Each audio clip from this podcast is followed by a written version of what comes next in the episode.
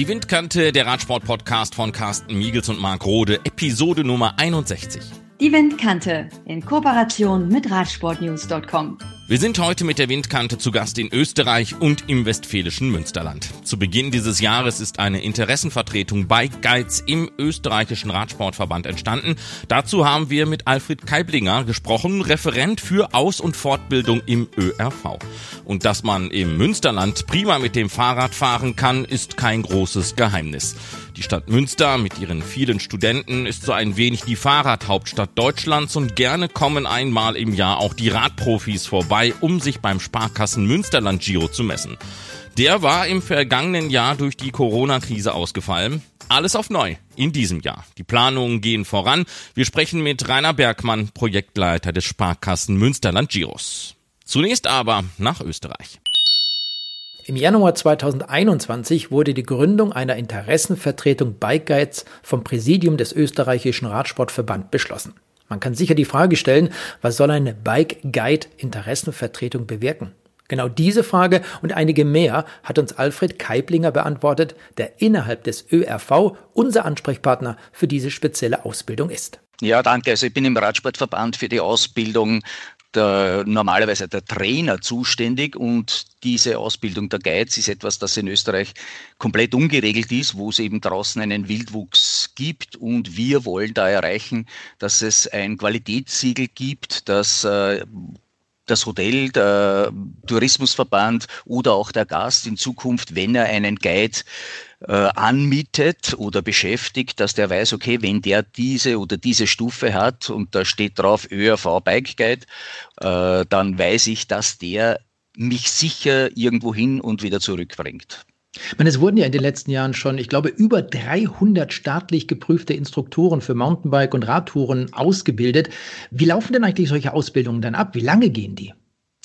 Also das sind äh, Ausbildungen, die an der Bundessportakademie, das ist eine Schule in Österreich, äh, durchgeführt werden. Äh, man kommt dann als staatlich geprüfter Instruktor für Mountainbike und Radtouren heraus und äh, kann damit gewisse Dinge auch offiziell machen. Das ist ein, ein eigentlich schon anerkannter Label bei uns. Äh, und die Ausbildung dauert von der Schule her, wenn man es jetzt in Schulzeit rechnet, ein Semester, aber aufgeteilt ist das insgesamt äh, auf mehrere Module und das sind insgesamt, kann man sagen, so drei Wochen wirklich durchgehend mit Samstag-Sonntag-Unterricht ist, ist das, was diese Instruktorenausbildung äh, an, an Dauer hat. Also da gehört dann nicht nur die, die theoretische Ausbildung dazu, irgendwo in die Schulbank drücken und was lernen, ja. sondern auch die praktische, das heißt mit dem Mountainbike oder vielleicht auch mit dem Rennrad unterwegs zu sein.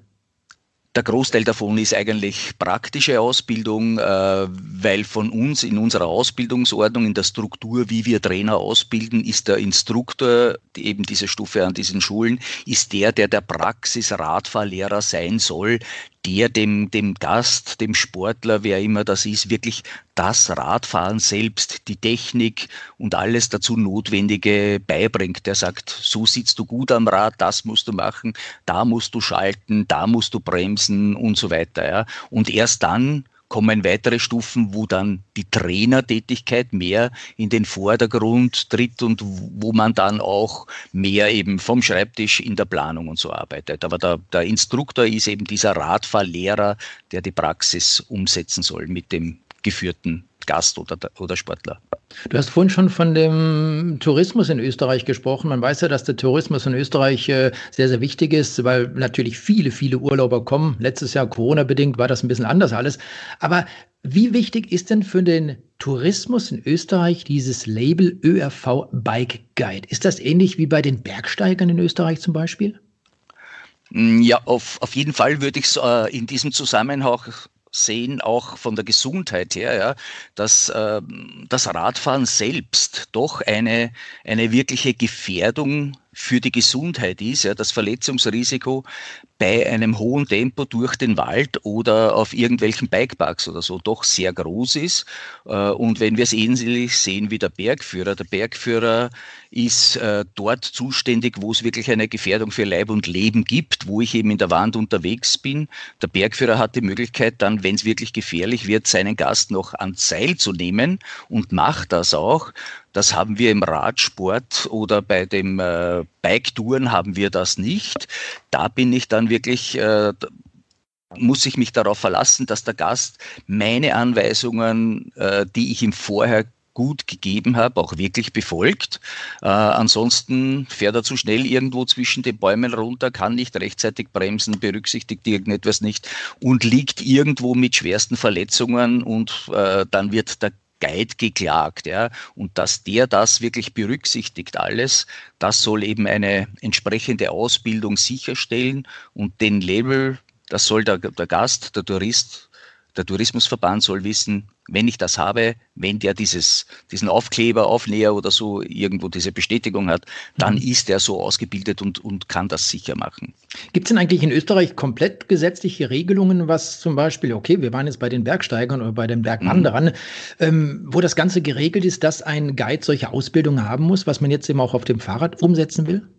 Leider gar nichts. Es gibt gar keine Regelung. Deswegen gibt es ja auch so einen Wildwuchs sozusagen, dass jeder was anbietet an Kursen. Also es ist nicht geregelt, wer diese Ausbildungen machen darf und es ist auch nicht geregelt, welche Ausbildung ich haben muss, um Leute dann zu führen. Ja. Äh, also da, da, da gibt es einen Handlungsbedarf, vor allem weil dieses Thema Radfahren ja in den letzten Jahren wirklich so massiv zunimmt.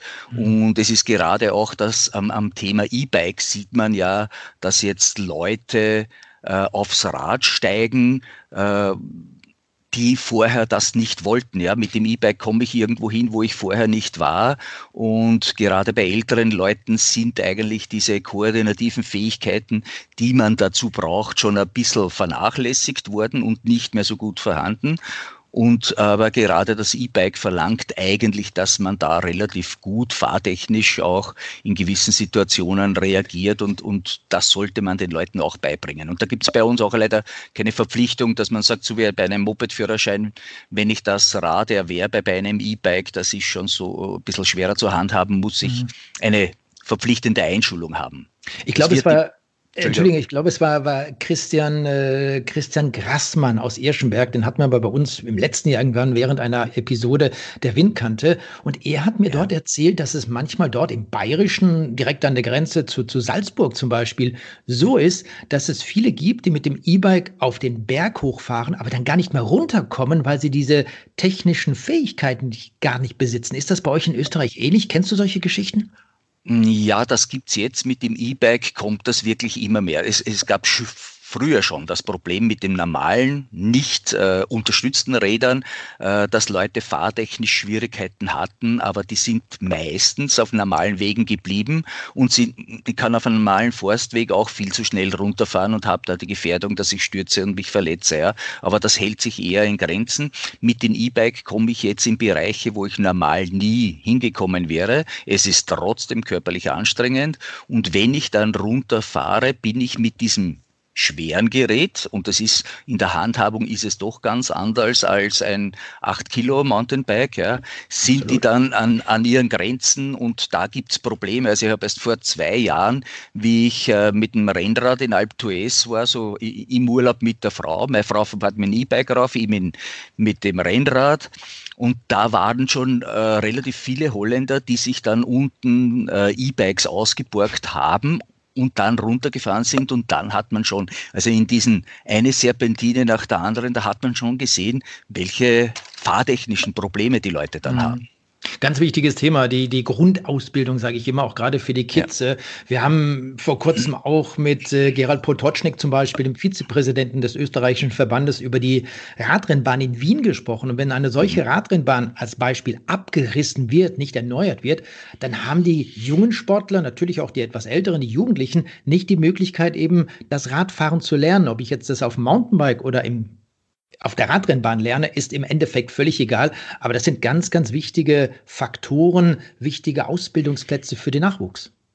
Ja, auf jeden Fall. Also das ist, dass die Radrennbahn abgerissen wird, ist, ist einerseits sehr schade äh, und ist teilweise natürlich ein Mitverschulden auch von uns selbst, dass wir das nicht gut und optimal betrieben haben.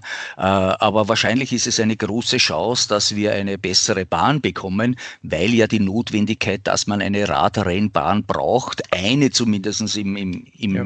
im Land Österreich, ja, äh, da, das weiß jeder und da gibt's äh, schon Gespräche, dass es vielleicht dann äh, eine neue Bahn gebaut wird, die für den Radsport auch besser geeignet ist, weil man muss natürlich sagen, dieses Dusiker Stadion, das wir hatten, war schon von der Nutzung her äh, sehr eingeschränkt. Also äh, alleine, wenn ich es vergleiche mit Manchester oder anderen Bahnen, wenn ich einen Unfall habe, bei der österreichischen Radrennbahn konnte ich nicht mit dem Rettungsauto hineinfahren, einfach in den Innenbereich und den Verletzten rausholen. Da musste ich die Bahn öffnen, ja, die Radbahn mhm. selbst und mhm. überall anders fährt man einfach unten rein. Also wir haben schon vom, von, den, äh, von der Infrastruktur her, äh, war das wirklich von der Stadt Wien diese Überlegung, können wir das so weiterführen, abgesehen von den baulichen äh, Problemen, die es da gegeben hat, äh, vom Dach her, wenn das schon tropft und so, ja.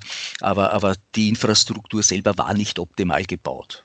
Also kann ich nur sagen, Köln zum Beispiel, dort wird das äh, Radstadion, die Albert-Richter-Bahn abgerissen. Es wird eine neue Mehrzweckhalle gebaut für verschiedene ja. Veranstaltungen, die da durchgeführt werden können, aber inklusive eine Radrennbahn. Also die gibt es dann in Köln auch nach wie vor, dass man dort entsprechend äh, sich sportlich betätigen kann. Aber lass uns bitte nochmal auf diese Ausbildung äh, zurückkommen, auf die Stürze, die du angesprochen hast. Es gibt sicherlich auch den einen oder anderen Sturz und dann stellt sich die Frage, wie läuft das versicherungstechnisch ab? Ist dieser Bike Guide insofern versichert über seine Ausbildung, über den Verband zum Beispiel, über die Tourismusbetriebe. Und noch viel wichtiger ist eben auch die Frage, wie sind dann seine Gäste versichert? Also wir bieten vom Radsportverband aus eine Möglichkeit an über die sogenannte Bike Guide Card. Also die dürfen nur jene lösen, die auch wirklich eine bei uns anerkannte Ausbildung zu einem Mountainbike Guide oder Trainer absolviert haben. Die können diese Bike Card, Bike Guide Card lösen. Die kostet 185 Euro für ein Jahr.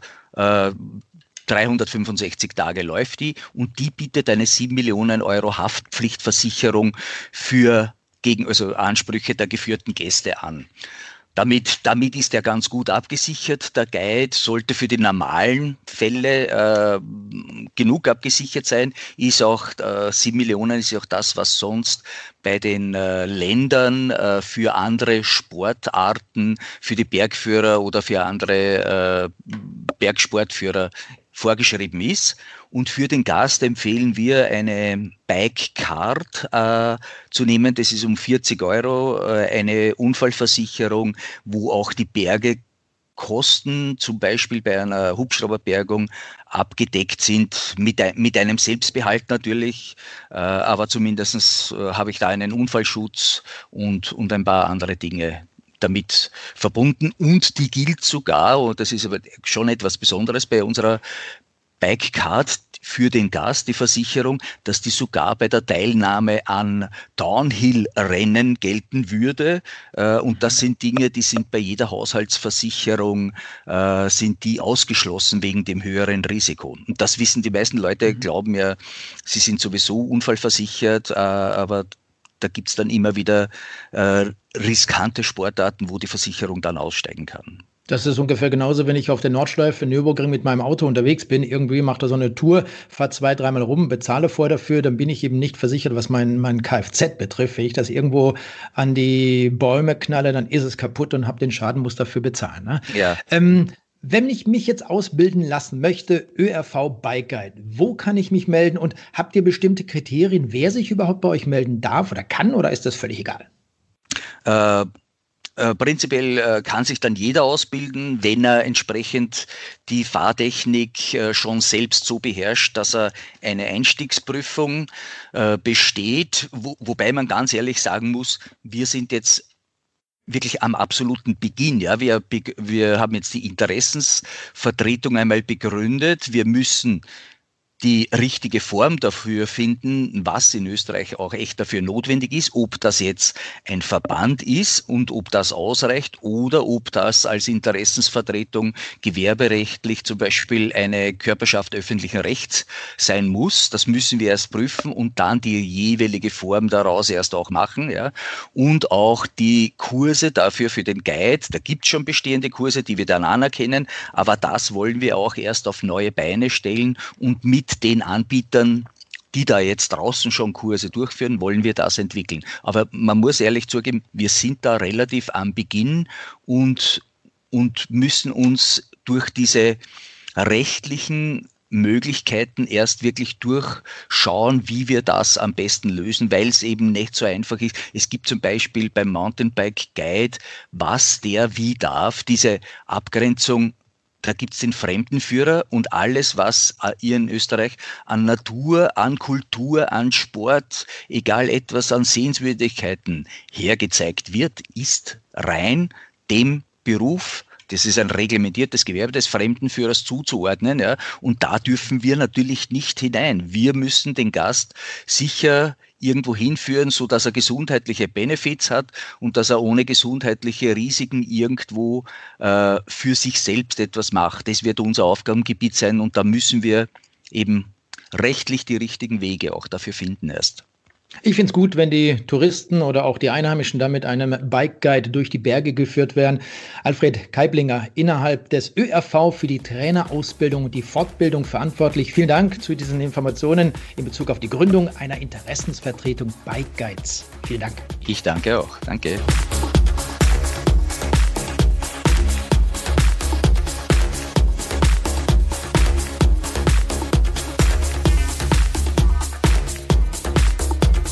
Im Winter eines Jahres bereits auf den Herbst zu blicken, das ist doch etwas weit gegriffen. Doch wenn es um eine gute Planung geht, dann muss man eben viel Zeit investieren. Und gerade in Zeiten der Corona-Krise bedarf es einer noch besseren Planung, wenn man einen Radsport-Event vernünftig durchführen will. Und das möchte man im Oktober natürlich wieder im Münsterland tun. Im vergangenen Jahr ausgefallen, hofft man in und um Münster in Westfalen herum, dass es in diesem Jahr mit der 15. Austragung des Sparkassen Münsterland Giros klappt. 2019 hatte Alvaro Hodge von De König Quickstep vor Pascal Ackermann das Rennen gewonnen. Dann kam die Corona-Krise und 2020 ging nichts. Nun hofft man am 3. Oktober nicht nur auf ein Profirennen, sondern auch auf die Veranstaltungen drum herum. Rainer Bergmann, Projektleiter des Sparkassen Münsterland Giro. Was ist der aktuelle Stand der Planung für den 3. Oktober?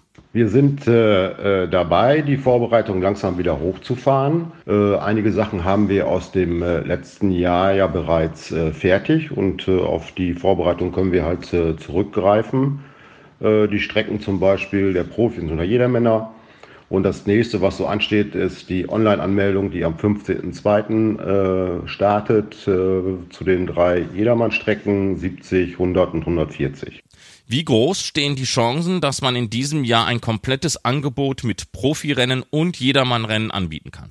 Aktuell sehen wir eigentlich ganz gute Chancen, dass der Sparkassen Münsterland Giro im Oktober äh, durchlaufen kann. Wir sind ja dank unseres Termins am 3. Oktober äh, spät dran und hoffen natürlich, dass bis dahin sich das Thema Corona äh, soweit erledigt hat, dass man normale Veranstaltungsformate wieder durchführen kann. Es sei denn, äh, dass irgendwelche Mutationen uns in die Parade fahren und das Ganze nochmal äh, schwieriger gestalten als äh, zurzeit äh, äh, angedacht. Wäre es möglich, das Jedermann-Event vom Profirennen zu trennen, um zumindest die World Tour-Fahrer begrüßen zu können? Also rein theoretisch könnten wir natürlich das äh, Profirennen abkoppeln von der Gesamtveranstaltung. Aber der Sparkasse Münsterland Giro lebt eigentlich von seinen drei Veranstaltungsinhalten, Profirennen, Jedermannrennen und äh, Rahmenprogramm mit Zuschauern. Ähm, und äh, dementsprechend müsste man da sicherlich erstmal Rücksprache halten bei den Sponsoren und bei den äh, Mitveranstaltern, Landkreise, Landräte, wie die das einschätzen und äh, ob dann wirklich nur eine Profi-Veranstaltung durchgeführt wird äh, was sicherlich denkbar wäre, aber äh, eigentlich äh, hoffen wir und gehen davon aus, dass wir alle drei Veranstaltungsinhalte durchführen können. Hat die Corona-Krise auch Einfluss auf die Streckenführung beziehungsweise wie wird diese aussehen? Also ich hatte ja gerade schon gesagt, dass wir die Streckenführung eigentlich äh, fertig haben. Äh, die hatten wir bereits im, im letzten Jahr äh, mit den Landkreisen Brocken und Coesfeld und äh, mit den Niederländern äh, ausgeguckt und ich glaube nicht, dass aufgrund der Corona-Krise sich dort irgendwas verändern wird. Ähm, entweder wir können diese Strecken fahren äh, äh, unter normalen Bedingungen oder man muss äh, ganz neu überlegen. Also aus heutiger Sicht spricht nichts dagegen, äh, trotz Corona, dass wir unsere Strecken, äh, die wir bereits im letzten Jahr ausgeguckt hatten, äh, nehmen werden. wir haben dort Streckenlängen von 70, 100 und 140 Kilometer mit dem Schwerpunkt im Kreis äh, Großfeld und Kreis Brocken. Das heißt, äh, wir werden die Baumberge wieder befahren, so dass es für alle auch ein bisschen anspruchsvoller wird. Die Profis werden in Enschede starten und äh, werden dann in Münster ihre drei Zielrunden haben. Ähm, das Ganze wird offiziell kurz vor Ostern vorgestellt, traditionell, und dann werden wir auch die Jedermannstrecken ausschildern, sodass die Teilnehmer schon mal ein bisschen trainieren können und besichtigen können. Wie sehr hat die Absage des vergangenen Jahres geschadet?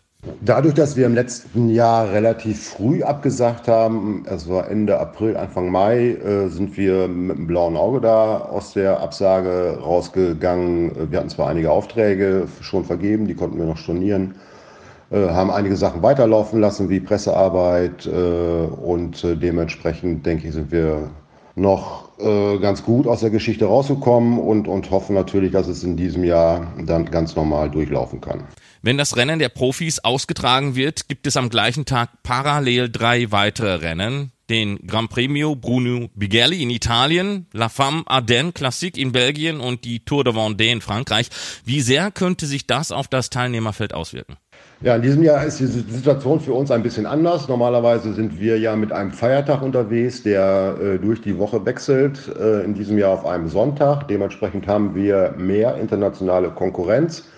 Äh, meines Wissens äh, dort auch ein, ein, zwei Rennen aus der Pro-Serie. Ähm, zurzeit sieht es aber äh, aufgrund der Nachfragen der World Tour Teams ganz gut aus, sodass wir davon ausgehen, dass wir sieben, acht World Tour Teams sicherlich am Start haben werden und äh, das dann kombiniert mit äh, zehn Pro-Kontinentalteams und äh, dementsprechend ein paar deutschen Kontinentalteams sodass wir sicherlich wieder ein attraktives Starterfeld am Start haben werden am 3. Oktober.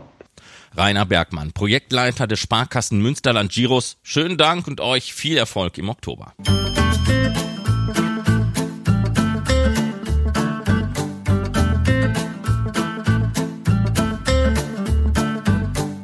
Und das war die 61. Ausgabe der Windkante, der Radsport-Podcast von Carsten Miegels und Marc Rode. In der kommenden Ausgabe der Windkante wollen wir mal die neuen Radsport-Trikots der Profis unter die Lupe nehmen und euch das ausgedehnte Radsportprogramm bei Eurosport vorstellen. Da steht nämlich in diesem Jahr vieles an. Unsere Podcast-Ausgaben, die gibt es auch zum Nachhören auf unserer Webseite unter windkante.org. Da könnt ihr uns auch gerne schreiben. Wir freuen uns darauf. Bis zum nächsten Mal. Macht's gut, bleibt gesund und Glück auf. Die Windkante in Kooperation mit Radsportnews.com.